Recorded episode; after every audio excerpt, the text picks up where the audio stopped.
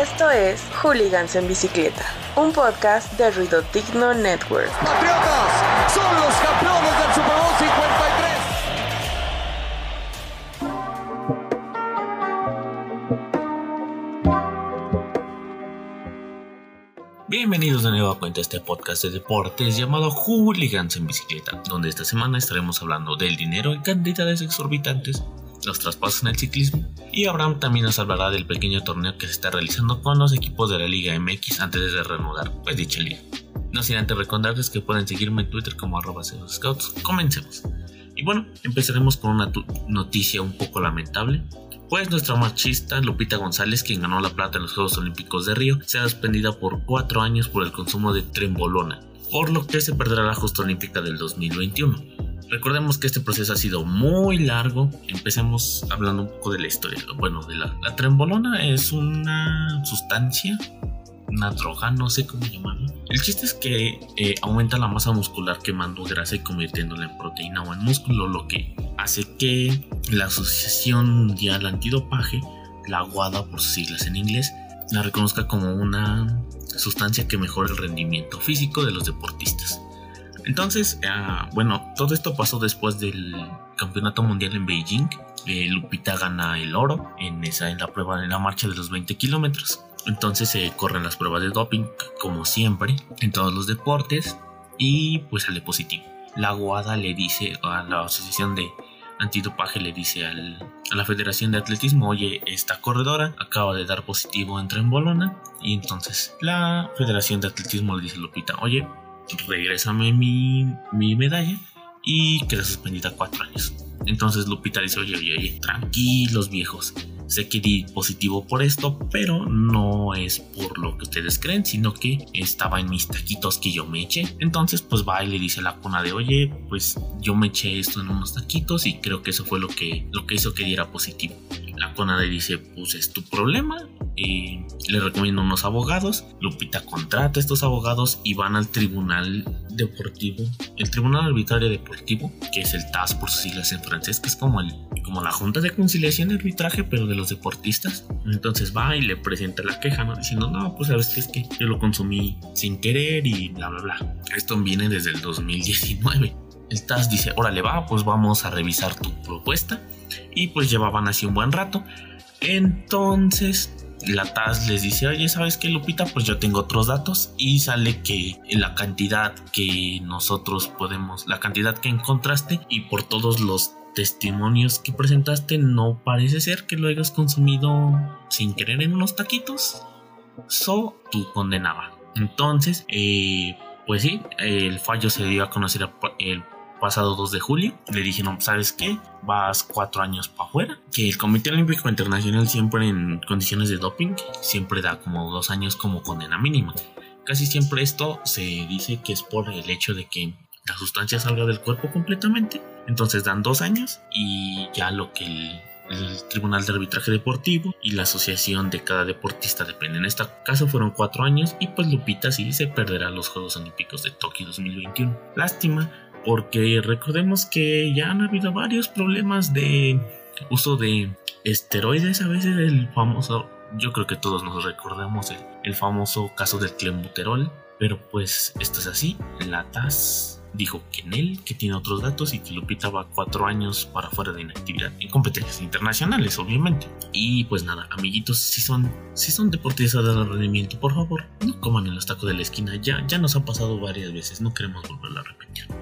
Y bueno, antes de hablar sobre fútbol mexicano con Abraham y todas sus fallas, porque sabemos que hay fallas, hablaremos de nuestro hermoso y aún inconcluso Estadio Tlahuicol, que según informaciones de un periódico local, ya todos sabemos que ya cuenta con la estructura y el aforo para ser considerado dentro de la nueva liga de expansión, lo cual no sé qué significa, porque toda la liga de fútbol mexicano se fue al carajo y no entiende ningún término más que Liga MX. Ya que este cuenta, ya que el estadio cuenta con un aforo total de 15.000 aficionados, esperemos que nuestros amados coyotes puedan volver a jugar en este recinto y dejen de usar las instalaciones que nadie sabe dónde están.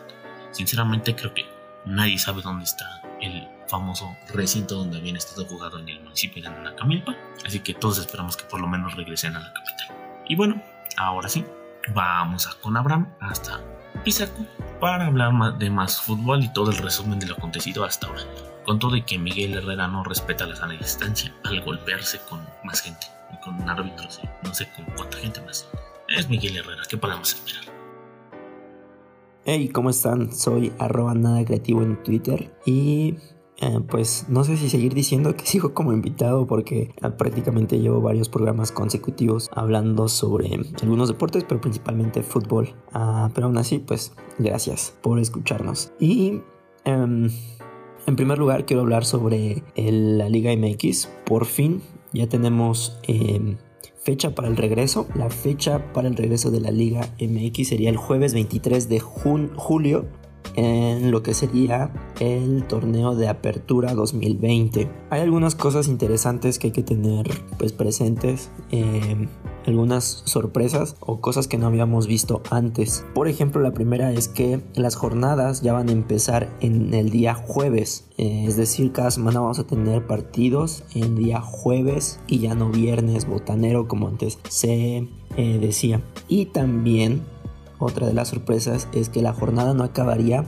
el domingo, sino el día lunes. Eh, ahora también la Liga MX va a tener su, Monday Night. En la primera eh, primera jornada vamos a tener un juego entre Pachuca y América. El calendario se había retrasado y de hecho hubo por ahí pleitos porque a principios de temporada y por cómo está la condición en el país sobre el coronavirus, pues se van a jugar mínimo las primeras temporadas a puerta cerrada. Y ah, pues como durante desde hace cuatro meses que no, no terminó la, la temporada en la liga y como no ha habido partidos y por todo lo que está pasando, pues los, equipos de fútbol han estado perdiendo dinero. Entonces, em, la mayoría de equipos querían jugar su última jornada o una de sus últimas jornadas contra Chivas y América, los dos grandes del fútbol mexicano. ¿Para qué? Pues porque esto, en el dado caso de que ya pudieran abrirse los estadios, ya sea una capacidad parcial o una capacidad total de, su estadio, eh, pues jugar contra Chivas y América es asegurar que tu estadio va a estar lleno y eso pues significa dinero, eh, entre otras cosas, ¿no? Pero eh, de hecho se retrasó la salida del, calendario para esta temporada, ah, pero por fin hace unos días pues ya se dio a conocer. De hecho ya lo puedes encontrar en, su página y ah, también este año o esta eh, esta eh, temporada va a llevar el nombre de la Liga Guardianes. Guardianes de, no sé, de, de, su equipo, del coronavirus, quién sabe qué onda. Eh, un nombre ahí medio, medio extraño, pues como para vender, ¿no? Este, al parecer también van a tener algunas, algunas recomendaciones, principalmente hechas por la FIFA, por ejemplo los cinco cambios en un partido y como ya lo hemos visto en fútbol europeo, pues los descansos a la mitad de cada medio tiempo, o de, cada tiempo, perdón, es decir, por ahí del veintitantos, minuto veintitantos, y al minuto 70. Eso depende de cada árbitro, ¿no? Pero por lo pronto eh, no nos han dejado sin fútbol porque pues obviamente en cuanto dijeron que ya se podían tener partidos a puerta cerrada obviamente y con ciertas características pues inventaron una copa que ya lo habíamos comentado en el programa pasado y se inventaron mínimo para los equipos medianamente grandes eh, torneo la copa GNP por México este, este, este torneo que se da entre Tigres, Mazatlán, América, Cruz Azul, Atlas, eh, las Chivas, Toluca y Pumas. Eh, prácticamente los, los del norte juegan contra los del norte y los del centro contra los del centro. Ya lo habíamos comentado el, el programa pasado. Ya se jugaron dos, eh, dos jornadas. El fin de semana se van a jugar las otras.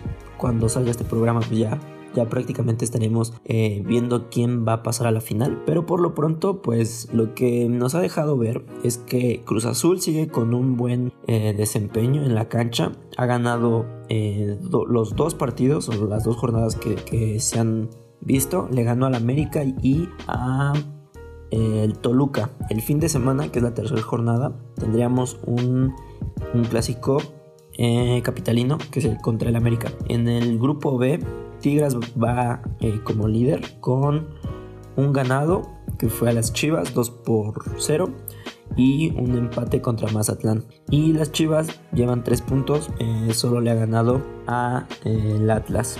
Está empatado en puntos contra el Atlas que el Atlas le ganó al Mazatlán. Y ah, pues han pasado cosas curiosas en este torneo. Por ejemplo, la primera de ellas ah, es que se pueden hacer los cambios que quieran.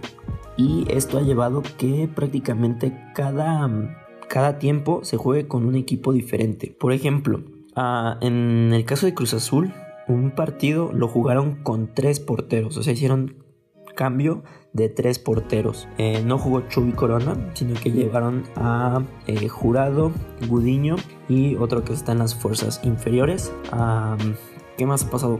Prácticamente todos los equipos han utilizado estrategia de que juegan con un el primer tiempo con un equipo titular y luego al medio tiempo lo cambian totalmente todo. Les digo, todos han hecho eso. Y esto ha llevado a que pasen cosas chuscas. Por ejemplo, el equipo de Mazatlán en el partido contra Atlas ah, hicieron esta, este cambio y solo llevaban veintitantos jugadores. El punto es que ya habían agotado todos sus eh, cambios por, de jugadores de cancha. Uno de sus delanteros se lesiona. Paco Palencia, que es su entrenador, voltea a ver a la banca y ve que ya se le acabaron los cambios y solamente tiene un jugador disponible, su, su tercer portero. Entonces, este tercer portero por fin pudo jugar en eh, un equipo y debutar, solo que no lo hizo como portero, sino como jugador. Ah, no sé qué onda con el utilero y las playeras y shorts que tengan, pero tuvo que jugar con una playera y un de alguno de sus compañeros y un short con otro de, sus compañeros y pues prácticamente debutó pero como delantero. Ah, algo curioso que pasó ah, de risa, insólito porque pues prácticamente hacen los cambios que quieren cuando quieren y que también la verdad eso es un poco aburrido el juego. Ah, otras cosas que ha pasado en, este, en esta Copa GNP Pro México es que en el estadio de CU, que los, de los Pumas y es donde se están llevando a cabo los partidos de eh, el grupo A, se fue la luz dos veces. La primera se fue totalmente la luz, de hecho la transmisión se quedó ahí con el estadio apagado como unos 7 minutos, una cosa de locos. Y luego en el partido, eh, en el segundo partido que se jugó ahí, se fue la luz en una de, las torres. Entonces, pues quién sabe si no han pagado la luz completa, si se las llegaron a cortar o qué onda, pero se fue la luz. Y pues es alguna de las cosas graciosas, chuscas que, se han visto en el partido con el América contra Pumas que estuvo aburridísimo. Lo más notorio, lo más eh, relevante fue que el piojo no deja de ser piojo ni en partidos amistosos, porque pues esta copa no vale nada, que seguramente quien la gane va a andar fanfarroneando, eh, pero pues en realidad no, no vale nada. Se peleó con medio mundo, anduvo reclamando, de hecho se alcanzan a gritar eh, las groserías que dice, porque pues como no hay eh, afición, pues escuchan todo lo, que se andan diciendo los jugadores y árbitros y demás. Em, pero pues mínimo para pasar el rato tenemos estos partidos. Por ahí hay otra copa ah, que es de, eh, otro grupo que conocemos como Grupo Pachuca, que es entre León, Pachuca y otros invitados. En fin, ah, por último, había hablado sobre lo mal que le estaba pasando el Chucky, pero parece y esto es más muy relevante, que primero está ganando confianza con Gatuso, lleva 5 partidos en los que ha jugado o ha participado, lleva 2 goles, ayer le dio el gol de gane a su equipo, al Napoli, entra de cambio, en 4 partidos ha entrado de cambio, uno ha sido titular, cada vez que Gatuso se refiere al Chucky Lozano, ha hablado mejor que las primeras veces y al final parece que se ha empezado a ganar un lugar en el equipo. Eh, me parece interesante cómo lo está ocupando porque entra de cambio y ah, de repente la liga italiana es una liga un poco ah, lenta, eh, muy táctica y por las características de el Chucky Lozano que es muy rápido, que puede desbordar y que puede hacer recorridos grandes con el balón, lo está ocupando ya en los últimos minutos como para darle más dinamismo al equipo y le ha resultado muy bien. Ha empezado a jugar más, ha tenido más minutos y ha demostrado ah, que pues a pesar de que por ahí ha tenido diferencias con su técnico, pues él sigue trabajando y es de aplaudirse, la verdad. Y pues Gatuso ha empezado a hablar muy bien de él. Mínimo, si no se gana un lugar para esta temporada o para eh, lo que sigue de su contrato, mínimo están generando que el Chucky tenga más valor para poderlo vender en el mercado a un alto costo. De ahí en fuera, pues prácticamente todos los mexicanos han seguido jugando. El Betis, pues va de mal en peor. El Betis de Andrés Guardado y la Inés. los Lobos de Raúl Jiménez están luchando por entrar a la Champions, todavía tienen posibilidad. Y, en fin, Tecatito metió un gol en, su equipo. Al Tata Martino dijo que él le recomendaría que se cambie de equipo por las características que tiene. Y pues ya iremos viendo qué, qué más pasa en el fútbol. Otra cosa relevante que pasó en el fútbol mexicano es que el Atlas se hizo de los servicios de Renato Ibarra, eh, el jugador del América que había sido acusado de agresión a su pareja a su esposa con la que iba a tener un hijo. De hecho, este peligró su, embarazo. Eh, recordemos rápidamente, en marzo tienen una pelea, eh, lo acusan, le hacen una demanda, su, pareja, eh, lo llevan a la cárcel unos días, sale, no se puede comprobar lo que pasó, pasan ahí alguna serie de tratos, le dan el perdón a Renato Ibarra, no se sabía qué iba a pasar, con él. Eh, el América apenas hace unos días lo regresa a, la página de internet como o lo registra como jugador suyo y a los dos días lo ponen en préstamo con Atlas. Por ahí, no sé, puede ser que se andan cobrando favores entre ellos. Entonces Renato Ibarra va a llegar o ya llegó al equipo eh, Tapatío, al equipo de, de, Atlas, un equipo que mm, el próximo torneo va a estar peleando por no quedar tan abajo en el cociente. Ya no hablamos de descenso, sino más bien pagar la multa. Y creo que por el equipo o por los jugadores que tiene, eh, va a ser un jugador valioso porque va a ser un, jugador que les puede dar goles y es un jugador que mínimo ha demostrado que es eh, para equipos grandes y pues el Atlas ah, es un equipo chico entonces eh, pues nada la verdad es que qué mal, qué mal plan, qué mala onda, que eh, se hayan movido influencias y que se haya movido este, este tema muy mediáticamente. No lo hayan corrido del fútbol mexicano, porque la verdad en otras ligas o en otros deportes eso hubiera pasado, pero pues México, ¿no? Ah, en fin, ah, nos escuchamos dentro de unos días. Gracias por escucharnos. Eh, gracias por informarse con nosotros. Y ah, recuerden, me pueden seguir en Twitter como Soy Nada Creativo. Nos vemos la próxima. Bye. Y ahora a lo que nos cruje. Hablaremos sobre, sobre cantidades de dinero que en la vida, que en la vida solo podríamos solamente imaginar tener cerca, porque en estos últimos días los jefes de Kansas City, los más actuales campeones del Super Bowl, han extendido el contrato de su coreback estrella Patrick Mahomes por 10 años y nada menos que 503 millones de dólares, plus todos los resultados que puedan conseguir los Chiefs si llegan al Super Bowl, si ganan el Super Bowl, bla, bla, bla, bla, ahí va más lana un salario que podría, eh, en informaciones de ESPN, un salario que podría mantener un equipo entero de la NFL en un año de sueldo. O sea, con 50 millones de dólares puedes mantener un equipo medianamente bueno de la NFL, con lo que gana Mahomes en un año. Con esto, Mahomes se convierte en el deportista mejor pagado de los Estados Unidos, muy por encima del basquetbolista Damian Lillard de los Portland Trail Blazers de la NBA, que ganaba 48 millones de dólares al año. Y bueno, podría decirse que, que es de los mejores pagados en todos los deportes. Estaba viendo una gráfica que gana más que Floyd Mayweather por ciertas peleas aseguradas con el hecho de solo pelearlas. Eso quiere decir que, sí, Mahomes podría limpiarse sus necesidades con un billete de un dólar diario por seis años y seguiría teniendo más de la mitad de su fortuna. O algo así, no lo sé. No quiero experimentarlo, pero si Mahomes lo hace, no me molestaría ser el conserje del baño de Mahomes no me molestaría.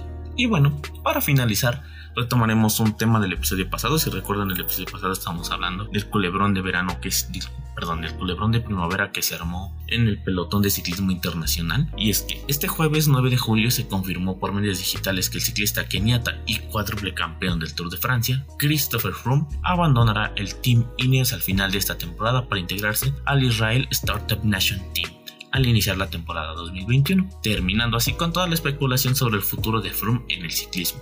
Esto quede, que, quede claro, esto dice que Froome va a correr con Ineos hasta diciembre de este año, pero no le asegura poder competir en el Tour de Francia para pelear su quinto Tour de Francia. Quizás el dueño del equipo dice, no, pues sabes qué, no, no vas al Tour, mejor gana otro Giro o mejor gana otra vuelta, pero pues no, no vas a ir al Tour. Nada de esto es seguro, pero pues eh, ya estamos a poco más de un mes de disputar la gran bucle entonces ya veremos qué empieza a pasar con las nóminas confirmadas. Ya hay algunas nóminas confirmadas por el Tour de Francia, como la de Emiratos Árabes Unidos. Poco a poco se irán revelando todas las nóminas que veremos de los equipos en, en el Tour de Francia. Y veremos si el Ineos y su comandante deciden mandar a Christopher Froome como líder absoluto con un equipo que con los fichajes de invierno ha tenido o tiene la mayor cantidad de títulos en sus filas, solamente con Egan Bernal, Richard Carpaz, Jain Thomas, y obviamente el mismo Christopher Froome. Yo creo que sería el equipo más dominador, algo así como el Barcelona o el Real Madrid del, ciclismo si agregan a sus filas a Nairo Quintana, suponiendo o a Tom Dumoulin, que son de los más ganadores en grandes vueltas hasta el día de hoy. Pero bueno, ya veremos qué pasa, ya veremos cómo se desarrolla todo el ciclismo a partir de ahora, sabiendo que Froome va a ser el líder. Obviamente, Froome va a ser el líder absoluto del startup del Israel Startup Nation Team, algo que ya no pasaría en el Ineos y creo que esa es una de las principales razones de las por qué sale de este equipo. Pero bueno, eso es todo por el momento.